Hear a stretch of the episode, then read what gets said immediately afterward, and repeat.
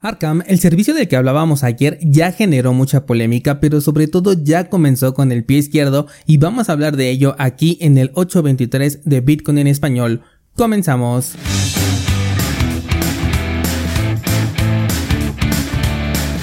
Ayer te comenté la premisa de Arkham, que es un mercado de información cripto, lo cual de inicio destacó mucha polémica porque se incentiva a las personas a ofrecer información que incluso puede resultar confidencial, pero que por voluntad propia y al mismo tiempo a veces por error hemos dejado en la red en un acto descuidado. Lo peor de esto es que las personas ahora van a poder lucrar con esta información. Vámonos por partes y comienzo contándote que Arkham, aún sin ser un proyecto de uso abierto, ya está en problemas. Esto porque el acceso a la plataforma se consigue por el momento únicamente a través de un enlace de referido, estos enlaces que muchos conocemos y que sirven para promover el uso de cualquier servicio, sobre todo cuando es nuevo, pues ayuda mucho a que la adopción sea mucho más grande, mientras que aquel que refiere, bueno, pues obtiene algún beneficio.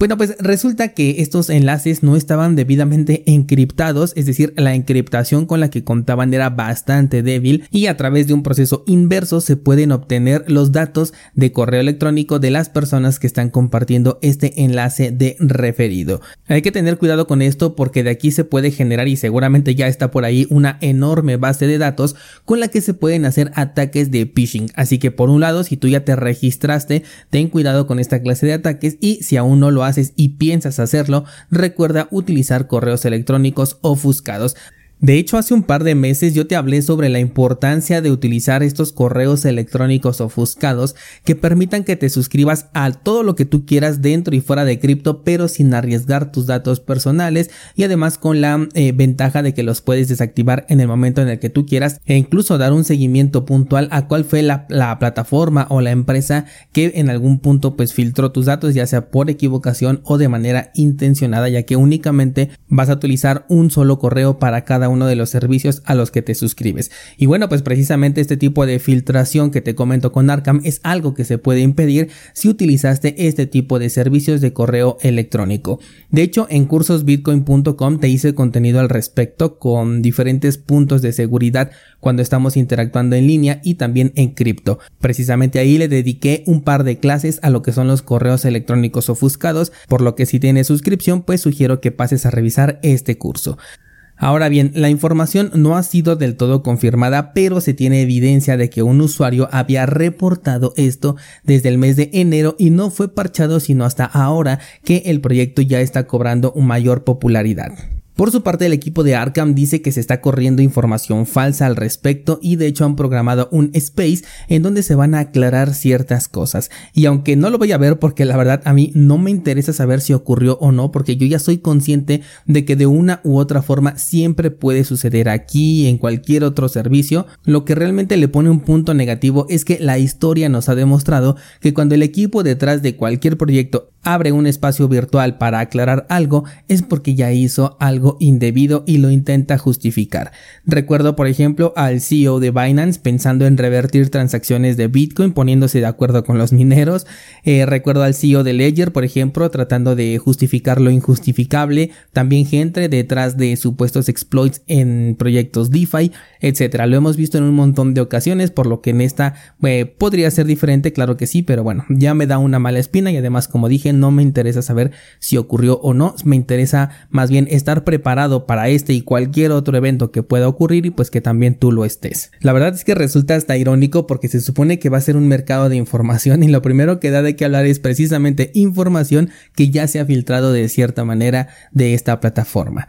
Por otro lado, he estado viendo ya la plataforma, por lo menos en algunos videos y capturas de pantalla, porque pues hasta el momento no tengo acceso, ya lo solicité usando por supuesto un correo electrónico ofuscado, pero no sé cuánto tarde, por lo que si algún descentralizado que me está escuchando tiene una invitación que me pueda compartir para analizar esta plataforma, se lo voy a agradecer muchísimo que me lo pueda mandar, por supuesto que me lo mande por privado para que no se quede este enlace en un lugar público, a pesar de que ya hayan parchado esta vulnerabilidad. Pero bueno, te decía entonces que estuve viendo la plataforma desde lo poco que puedo llegar a ver a través de otros creadores de contenido o de las capturas de pantalla que la gente está compartiendo y lo que vi está bien interesante porque se trata de una plataforma que también funciona para el análisis multicadena. Me recordó un poco a lo que he visto por ejemplo en la plataforma de Mesari que si no la has utilizado es bastante recomendable, aunque con Arkham puede bajar mucho si es que no se actualiza Mesari. Y es que te permite dar seguimiento a una transacción o incluso a una cartera. Aquí sí podemos hablar de carteras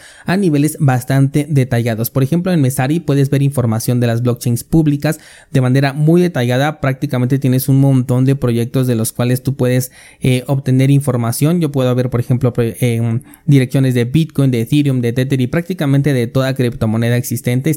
casi todas las cadenas o por lo menos las más importantes, pero si el usuario hizo algún cambio de moneda, por ejemplo a una que no corre bajo la misma red, entonces ya no puedes ver ese cambio, al menos no de manera continua, sino que tienes que hacer eh, un reinicio de búsqueda, digamos que estás por ejemplo en Ethereum y después cambió a BNB, como son de cadenas diferentes, pues tienes que ahora darle seguimiento dentro de la sección de BNB para poder saber, bueno, pues qué más ocurrió con ese con esa dirección o con esa cartera, ¿no? También tenemos plataformas como por ejemplo OXT, que también esta me gusta mucho, esta es para Bitcoin específicamente, en donde le podemos dar un seguimiento bien bien puntual a lo que es una transacción en pantalla, si es que estás viendo la versión en video, em, bueno pues te estoy mostrando lo que es una, una dirección a la cual le podemos darle seguimiento hacia atrás y todas las direcciones que han estado involucradas en el camino hasta que llegó a la dirección que tú estás en este momento analizando. Y esto tiene un alcance increíble, la verdad es que me parece bien impresionante y un ejemplo bien similar lo vi precisamente acá con la plataforma de Arkham,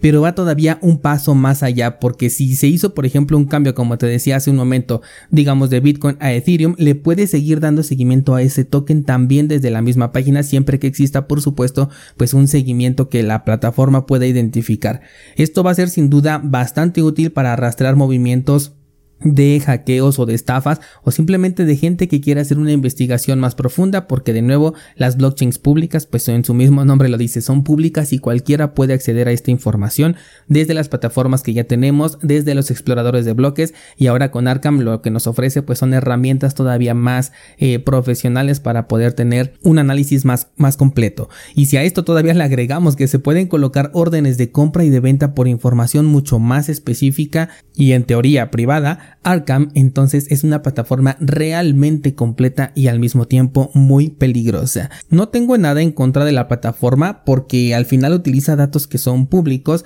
la gran mayoría de proyectos criptos utilizan blockchains públicas, así que pues esta información la, hemos dejado por ahí. Lo que sí que me preocupa un poco es el tema de la compra-venta de información que probablemente ya no sea tan pública, pero que otros puedan llegar a... Eh, lucrar con esta información y lo que también me da aparte curiosidad es saber hasta dónde va a llegar esta plataforma o por otro lado hasta dónde la van a dejar llegar porque imagínate que se empieza a filtrar información que pueda comprometer a empresas o a personajes sería bastante interesante. No sé, imagínate un, ¿saben qué? Warren Buffett resulta que sí tiene Bitcoin, ¿no? Por ejemplo, que se filtrara esta información, pues tendría un impacto bastante interesante. La verdad es que sí se puede poner complicada la cosa en este, en este aspecto de la privacidad.